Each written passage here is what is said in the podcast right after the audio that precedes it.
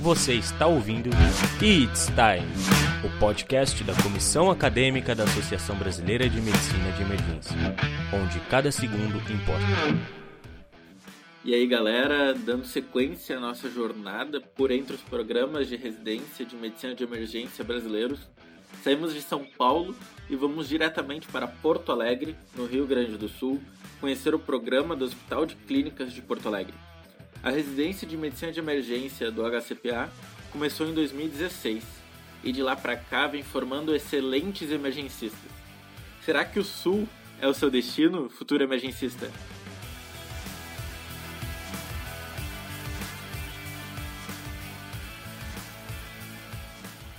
Para o episódio de hoje, temos a satisfação de entrevistar o médico Ian Ward, recém-egresso do programa de residência em medicina de emergência do Hospital de Clínicas de Porto Alegre e atualmente trabalhando como médico assistente no Hospital de Clínicas da Universidade de São Paulo. Muito obrigado, Ian. Fala Henrique, muito obrigado pelo convite. Estou muito feliz de ter essa oportunidade de poder falar para futuros emergencistas sobre a minha formação no Hospital de Clínicas de Porto Alegre. Então, bora lá. Vamos começar falando sobre o processo de seleção. Conta pra gente uh, como é que é o processo seletivo do Hospital de Clínicas de Porto Alegre. Bom, Henrique, então se meus amigos ouvintes quiserem é, se tornar um residente de medicina de emergência do HCPA, vocês têm que buscar a prova específica do HCPA. Né? É uma prova única em duas fases, é uma prova objetiva e análise de currículo. Se vocês quiserem mais informações sobre datas, deadlines, valor de inscrição e o que conta como pontuação na segunda fase, que é a análise de currículo, acho que no site eles têm todas as especificações. Né? Nós, da residência de medicina de emergência, somos é composta por quatro vagas de acesso direto, ou seja, não precisa de pré-requisito. Uh, e a concorrência vem crescendo assim exponencialmente. Uh, a nota de corte, por exemplo, foi maior que as especialidades clássicas, como pediatria, neuro, cirurgia geral. Né? A nota de corte da missão de emergência foi de 69 pontos. Pois é, muito bem colocado. A gente percebe que esse aumento no ponto de corte é um padrão em vários programas e reflete justamente o maior interesse dos estudantes na especialidade. Formar um médico emergencista preparado para atender com a qualidade esperada todo tipo de paciente sem dúvida não deve ser uma tarefa fácil. Na tua residência, como é a construção dessa capacidade? Quais são os estágios e os locais de prática? Bom, Henrique, realmente, assim, o emergencista ele tem que estar preparado para atender qualquer tipo de paciente. Aquele famoso mantra, né? Qualquer um, em qualquer momento, em qualquer lugar, né? Uh, então, o nosso cenário de, da residência, você passa por diversas especialidades, desde GO, pediatria, uh, você passa na anestésio, você passa, por exemplo, a maior parte do, da residência, não a maior parte, mas um terço da residência, você passa em leitos de terapia intensiva. Né? Um terço da nossa formação é destinado ao paciente crítico de UTI. E a outra, a outra parte é para emergência. Né? Por exemplo, também passamos na otorrino, oftalmo, na traumato, né? mas a, maior, a nossa maior parte é dentro da emergência com sala vermelha, e etc. Né? Uh, uma coisa legal do Hospital de Clínicas que temos contato com grandes especialidades, por exemplo, a neurovascular, que é uma grande referência brasileira com a doutora Sheila Martins, que atualmente acabou de ser eleita para presidente uh, do, do Congresso Mundial de AVC. É uma mulher incrível, um ser humano incrível. Na UTI pediátrica, você tem contato com com o Piva, que é um grande cara, um grande pediatra, de cuidados críticos, tem livros. Na cardio você encontra grandes nomes também. Então você tenta sugar um pouco de cada um desses, né? E sem falar da emergência, que tem profissionais assim de excelência. Uh, e além disso, né, o Hospital de Clínicas é um, um hospital que faz transplante. Então você vê pacientes clínicos muito complexos, né? E do outro lado da rua, nossos estágios de trauma, por exemplo, e nossos plantões semanais, gente, nós vemos pacientes mais crus, pacientes de trauma e aqueles pacientes que não têm ainda diagnóstico.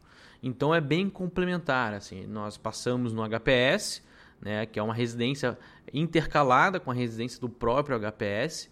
Né? Então, nossas escalas são juntas, nossas aulas são juntas.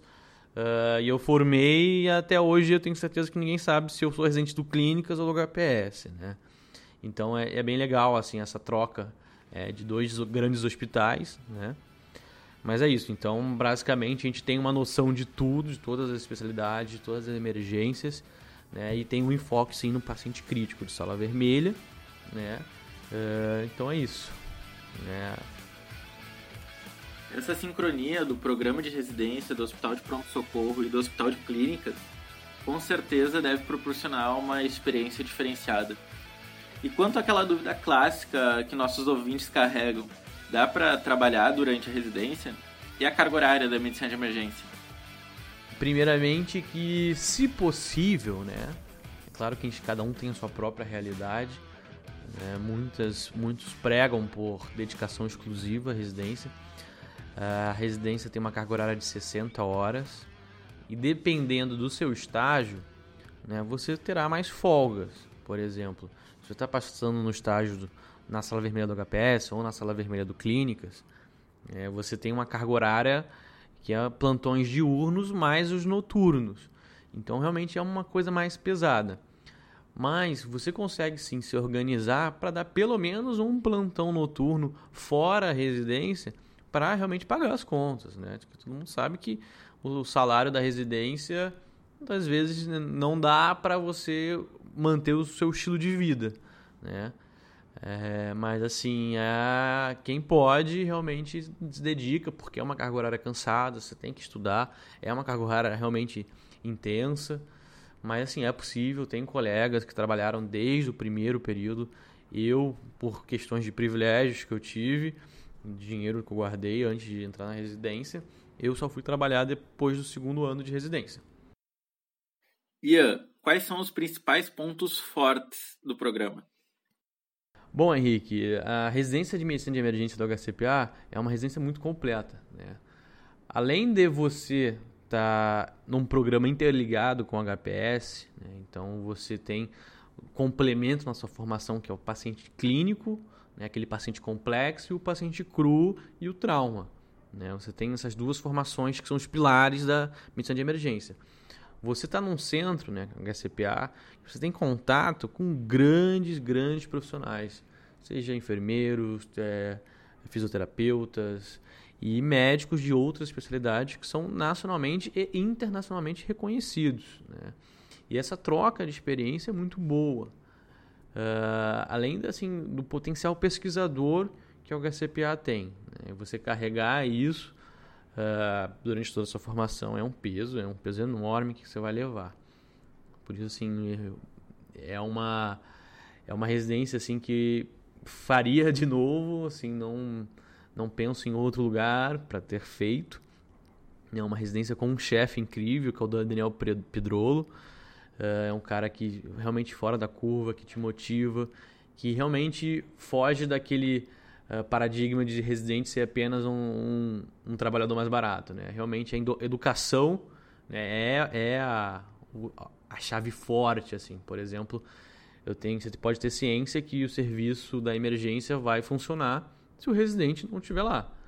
Obviamente, o serviço é para o residente. Mas se ele não estiver lá, os assistentes, os preceptores estão lá e vão tocar da mesma forma. Então isso tira um peso das costas do residente, que é tem que tocar o serviço, tem que fazer isso, tem que tocar o serviço.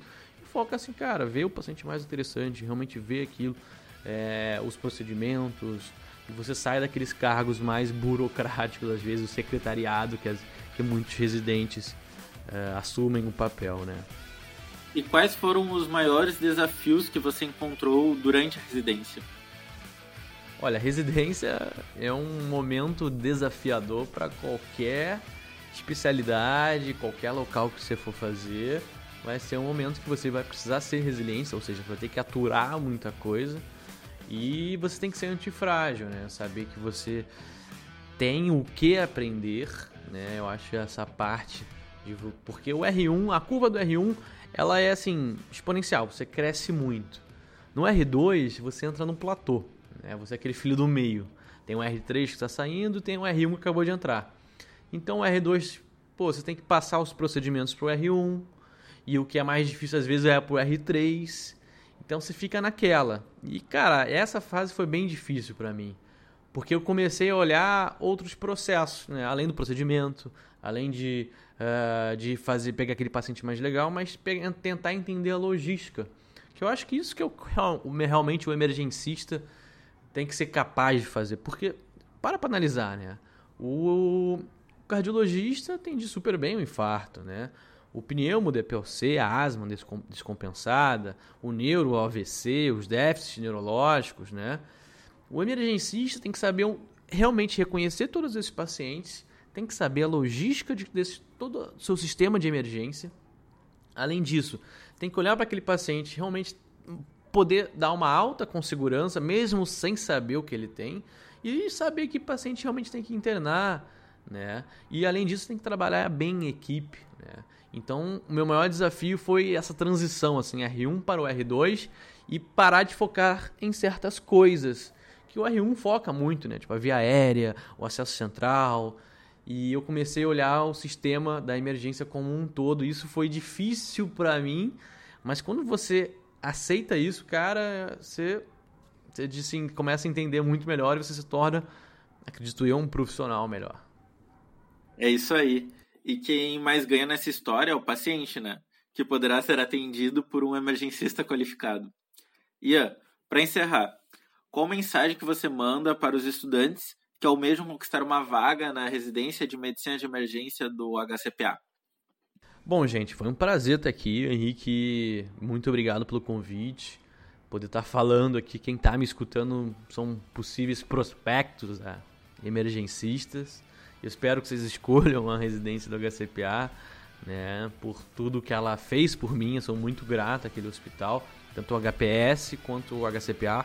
São dois hospitais que tiveram grande influência no, no que eu sou hoje, no ser humano e no médico que eu sou hoje, né?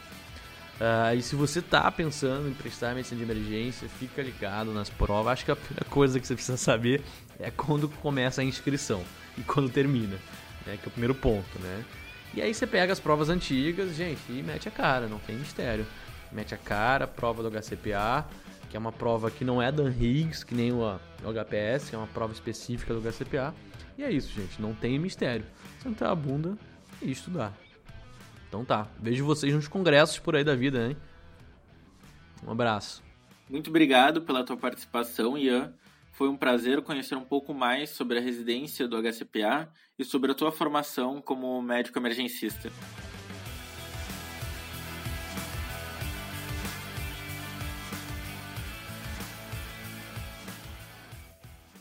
Galera, esse foi mais um episódio da nossa série Conhecendo as Residências de Medicina de Emergência. Eu espero que tenham gostado tanto quanto eu. Se vocês ainda ficaram com dúvidas, mandem pra gente que vem muito mais por aí. Essa jornada ela está apenas começando. O Dr. Ian está no Instagram como arroba IanWard, com dois Ds, ou arroba underline. E a comissão acadêmica, como vocês já sabem, está presente no Instagram, no Facebook e no Twitter como Acad Até o próximo episódio, It's Time!